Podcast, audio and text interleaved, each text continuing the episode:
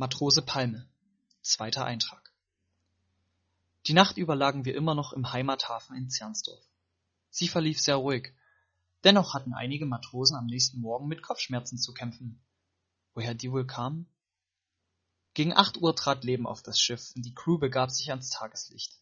Mission für heute: Anker lichten, Motor starten und mit den 15 PS bzw. knapp 10 kmh in See stechen. Dies beschlossen wir bei einem gemütlichen Frühstück mit Rührei und frischen Brötchen, die wir bei der Plünderung der Bäckerei erbeutet hatten. Schnell stand auch ein erstes Reiseziel für unsere Einbootflotte fest. Nach Berlin soll es gehen. Wir schlossen aus allem Kartenmaterial und uns gegebenen Wetterinformationen darauf, dass die Reise bis dorthin circa vier Tage dauern würde.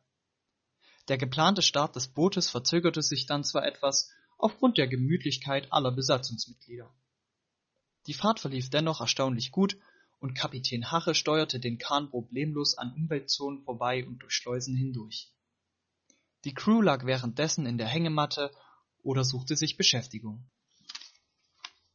Als die Sonne, die man an diesem Vormittag leider nicht zu Gesicht bekam, weil sie von Wolken bedeckt war, am höchsten stand, ankerten wir an einem tollen Plätzchen und genehmigten uns eine Abkühlung in der Dame.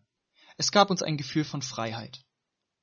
Nach Wiener Würstchen und Semmeln zum Mittag fiel uns auf, dass sich eine Nahrungsmittelknappheit an Bord androht, und wir schrieben eine Einkaufsliste.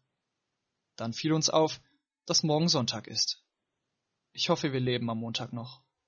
Trotz dessen blieben wir frei von allen Sorgen und fuhren weiter. Am Abend manövrierte uns Kapitän Hache durch einige Turbulenzen zu gewünschten Halteplätzen für die Nacht. Doch letztlich fanden wir die nötige Ruhe in einer kleinen Bucht am Rande des Sedingsees. Hier haben wir auch Nachbarn.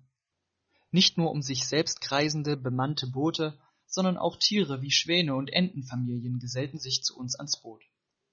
Wir grillten auf unserer eigenen Onboard-Feuerstelle und ließen den tollen Tag bei Sonnenlicht, kühlen Getränken, philosophischen Gesprächen und dem vergilbten Skatblatt von Wernes Grüner ausklingen.